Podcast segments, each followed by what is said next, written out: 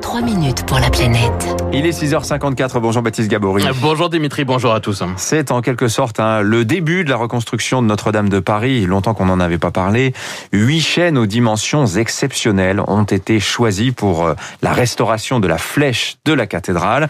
Ils ont commencé à être abattus hier en forêt domaniale de Bercé. C'est dans la Sarthe.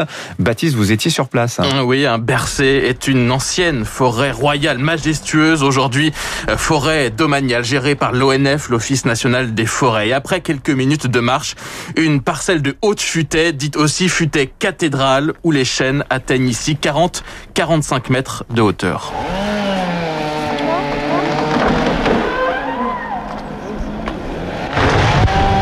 Ce bruit, c'est celui d'une branche hein, seulement qui vient de tomber, coupée par un élagueur et hooper perché à 20 mètres de hauteur. Les hooper est monté sur un arbre qui a une hauteur totale de 45 mètres. Et Émeric Albert de la direction générale de l'ONF. Et il a escaladé l'arbre pour aller couper les, branches, les, les, plus grosses branches, pour permettre leur abattage et éviter de détruire l'arbre au moment où il va tomber. Donc il a laissé quelques branches au sommet pour servir d'amortisseur à l'ensemble du tronc. Les bûcherons prennent le relais au sol, le terrain est nettoyé, hein. il ne faut pas qu'il y ait de souches par terre qui pourraient briser l'arbre en tombant. Et après quelques minutes,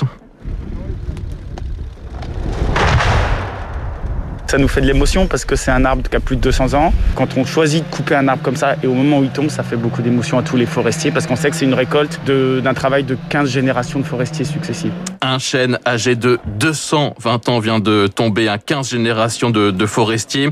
Entre 25 et 30 tonnes au sol. Les techniciens sortent leurs outils. Objectif, confirmer que les dimensions sont celles qui étaient bien attendues. Et c'est le cas. Yvan Sevray est technicien forestier. Et là, on confirme le fait après abattage. On confirme qu'on s'est pas trompé dans nos mesures, que l'arbre fait bien plus de 20 mètres de longueur, puisqu'on a mesuré une bille. Donc la bille, c'est la partie sans branche, de 25 mètres et un diamètre de donc euh, gros bout, euh, donc à partir du pied, euh, un peu plus d'un mètre de diamètre et 80 fins bout. Plus d'un mètre de diamètre au pied, 25 mètres de long uniquement pour le tronc. C'était ce qu'il fallait. C'était la demande des architectes en charge de la reconstruction de Notre-Dame. Car ces huit chaînes exceptionnelles ont été évidemment soigneusement choisies.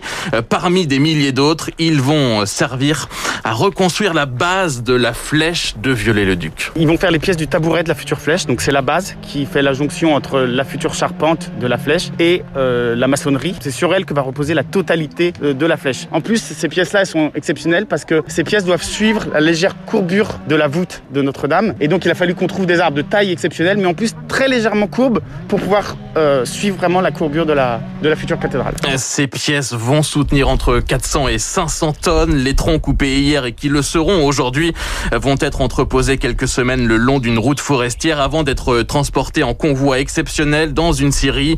Euh, Philippe Gourmain, expert forestier, c'est lui qui a coordonné les dons de chênes pour France Bois Forêt. Et il va falloir trouver une scierie spécialisée capable de scier des bois aussi gros et aussi longs. Il n'y en a pas beaucoup en France. Donc la deuxième étape, c'est le sciage qui va intervenir à partir de cet été. Ensuite, on dit qu'on laisse réessuyer les bois, c'est-à-dire qu'ils se reposent. Les tensions qui sont à l'intérieur vont, vont s'atténuer avec le temps. Il va perdre en taux d'humidité, sachant que le séchage se terminera euh, dans la charpente plus tard, parce que ça va mettre des années. Et on les laisse réessuyer jusqu'en fin 2022. Ça fera 18 mois quasiment qu'ils ont été coupés, donc ça sera, ça sera parfait. Au total, 1200 chênes ont été sélectionnés un peu partout en France ces dernières semaines. Ils sont en train d'être euh, abattus. Ils serviront donc à l'ossature de la flèche et à la reconstruction des charpentes du transept et de ses travées adjacentes. Merci Baptiste.